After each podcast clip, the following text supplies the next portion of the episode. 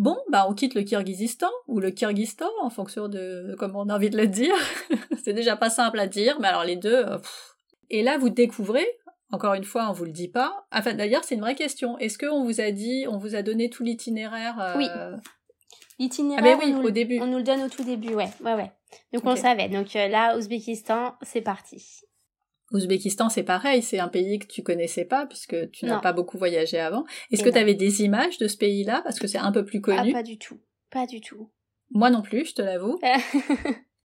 Par rapport à ce que vous venez de vivre, quand vous arrivez en Ouzbékistan, c'est euh, comment c'est? C'est quoi les paysages? C'est quoi les couleurs? Est-ce que ça se ressemble ou pas du tout? Alors la, la population se ressemble beaucoup. Hein. On a du mal à savoir si ce sont des personnes qui ouzbèques ou kirghizes. Je crois Mhm. qu'on est comme ça. Oui. Euh, ils sont au- aussi gentils, ils mangent la même chose. Donc Mhm. là-dessus, on n'est pas perdu. Au contraire, on se dit bon, on a petites, D'ailleurs, euh, je t'ai pas demandé, je te coupe, je suis désolée, parce que pourtant c'est le truc qui m'intéresse beaucoup la plupart du temps. Qu'est-ce que vous avez mangé effectivement chez les gens? C'est quoi les spécialités euh, au Kirghizistan Alors leur, leur spécialité, que ce soit au Kirghizistan ou en Ouzbékistan, c'est le hosh, ça s'appelle.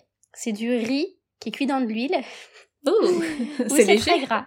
C'est très très gras. Ils boivent du soda aussi à table, donc du coup on, on boit de l'huile, on mange de l'huile et on boit du sucre, c'est parfait. Moi j'ai pas du tout l'habitude de ça, donc je faisais attention parce que Lucie, mais je vais grossir en fait. Mon corps il va pas comprendre. Donc euh, voilà. Sinon ils mangent aussi beaucoup de pastèques, concombres et tomates. Donc les pastèques, il y a des étals sur la route avec des pastèques énormes. Enfin c'est c'est génial. Et, euh, et donc l'Ouzbékistan ils mangent pareil, Ok, bah très la bien. même chose. ça. Ouais. Donc vous arrivez, euh, vous arrivez là-bas et le paysage c'est quoi? Alors l'Ouzbékistan, au niveau des paysages, moi j'ai moins aimé. C'est peut-être le, le paysage que j'ai le moins aimé des quatre pays finalement, euh, parce que c'est très plat et assez monotone. En tout cas de nous ce qu'on a vu en voiture. hein. Euh, par contre, d'un point de vue architectural, l'Ouzbékistan, c'est magnifique quoi. Les places, les couleurs, les mosaïques. euh, Non, vraiment, euh, voilà, j'en ai encore des frissons. C'est très beau. Il faudrait pouvoir mixer les deux pays et ça serait le pays idéal. hein. Oui, j'ai retenu que euh, dans la présentation de Stéphane que c'est euh, un pays qui a beaucoup de montagnes et de déserts et très peu de, euh, de terres cultivées et des ça. villes multimillénaires et c'est ça euh, dont tu parles, ça doit Ouais. être incroyable de beauté et de euh, des choses qu'on n'a pas l'habitude de voir. Donc C'est euh, ça. Et puis, euh, c'est- il y a un ressenti sur des lieux comme ça, qui ont une histoire. On s'en prend plein, plein, plein le corps, quoi, en fait, j'ai envie de dire. C'est bizarre, mais c'est vrai que, puis ces bâtiments, ces tours à moitié tordus, on se dit, mais comment ça tient encore debout? Enfin, moi, je trouve ça vraiment impressionnant. Et, ouais, voilà, au niveau architectural, l'Ouzbékistan, c'est vraiment très beau. Alors Mm. qu'est-ce qui vous a marqué sur ces étapes-là? Qu'on ait un peu une vision de ce que vous avez fait et de, euh, de vos exploits, mais aussi des petites galères peut-être s'il y en a eu? Les petites galères, bah alors, il y a eu euh, déjà le trek du tapis qui a pas été facile, hein, ça c'est sûr. Ça avait pas l'air, hein Ça, C'était vraiment pas facile, puis on n'a pas eu vraiment la main heureuse, contrairement à d'autres binômes qui ont plus de chance, on va dire. Mais c'est pas grave, on s'est, démené. Encore une fois, notre, notre différence et, complémentarité a fait qu'on s'en est sorti. Parce qu'avec le petit tapis, j'ai géré, le grand tapis, c'est Jérémy. Et puis voilà, quoi. On est arrivé dans les premiers, ce qui permet qu'on a pu participer au jeu d'immunité. Donc c'était chouette. On a vu que c'était les sœurs devant nous, donc on était super contents.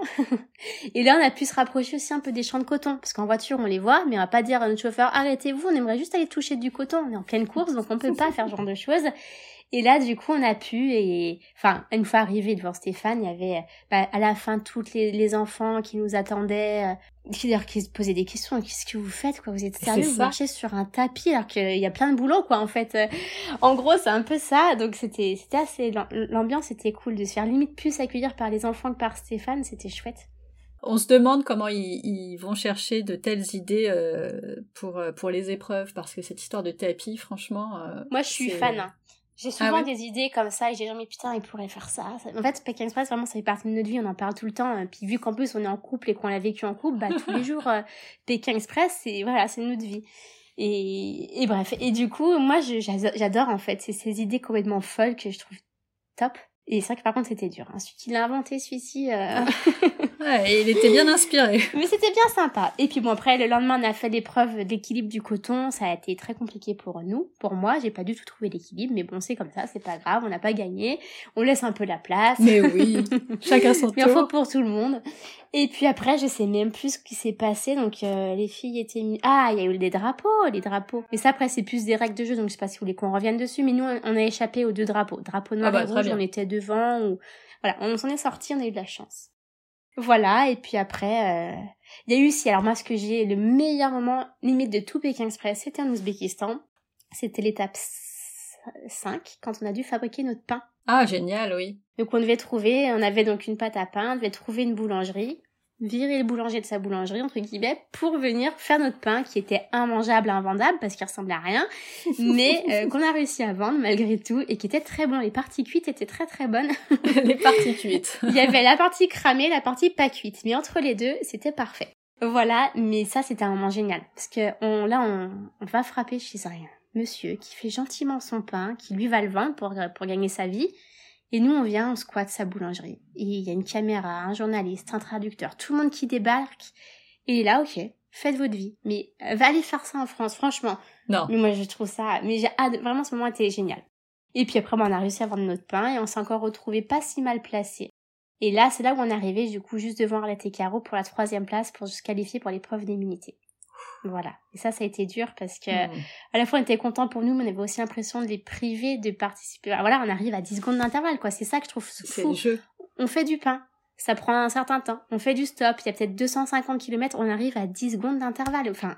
Donc voilà, ça c'était impressionnant. Bon, Mais après, d'ailleurs, c'est un truc qu'on se demande quand on regarde euh, notre écran parce que vous n'êtes pas filmé de la même façon et donc on n'a pas l'impression que vous pouvez arriver à 10 secondes, à 10 secondes d'écart. Mm. Normalement, vous êtes juste derrière et on, vous, on voit Oui. les deux binômes euh, arriver en même temps. Mais c'est pas toujours le cas. Comment ils font? Ah bah, ça, hein, c'est. La magie de la télé, quoi. Et le montage, hein, de toute façon, le Ouais. montage, on coupe ce qu'on veut. euh, voilà, quand on commence à voir notre équipe up, on coupe. Enfin voilà, c'est c'est la télé, quoi. En plus, avec euh, 15 saisons derrière eux, ils savent très bien comment Ah monter oui. les choses. Mais, euh, mais ouais, on est, euh, enfin, nous, on est en haleine à se dire, Ah mais ouais, ouais. ils sont, ils ont combien d'écart, en fait? 10 C'est secondes? ça. Ah là, sur ce coup-là, c'était 10 secondes, ouais. Ouais. Incroyable. Et puis le jeu d'immunité était génial aussi. On a beaucoup aimé. C'était dans l'école où fallait réécrire des mots et donc que les enfants fassent le geste s'ils comprenaient ce qui était écrit. Donc là encore, euh, il fallait choper des cafards, euh, dans, enfin des mots dans- à travers des cafards. Alors les cafards, ça Ugh. pue, ça fait des petits cris et ça, ça s'agrippe. Moi généralement, j'en avais un sur le nez. Oh mon dieu.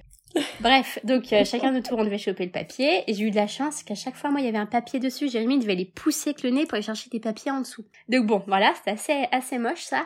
Et après, bah, fallait retenir. Et encore une fois, donc notre complémentarité a fait qu'on s'en est un peu sorti. C'est que je disais à Jérémy, retiens les petites lettres, enfin les plus petits mots. Donc des fois, c'était deux, trois mots plus ou moins longs. Donc il retenait le plus petit, je retenais le reste. Parce qu'il n'a pas une bonne mémoire, on va dire. Et puis du coup, bah, on a réussi à faire deviner six mots. Ils en ont Ouais, dit cinq, je crois, à la télé, mais on en a fait deviner six.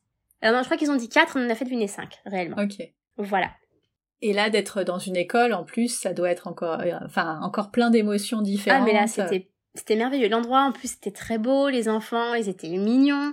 Euh, et puis de devoir écrire avec un pinceau géant, enfin tout était, euh, je sais pas, c'est voilà des moments comme ça qui marquent vraiment. Ouais, j'imagine. Ouais ouais.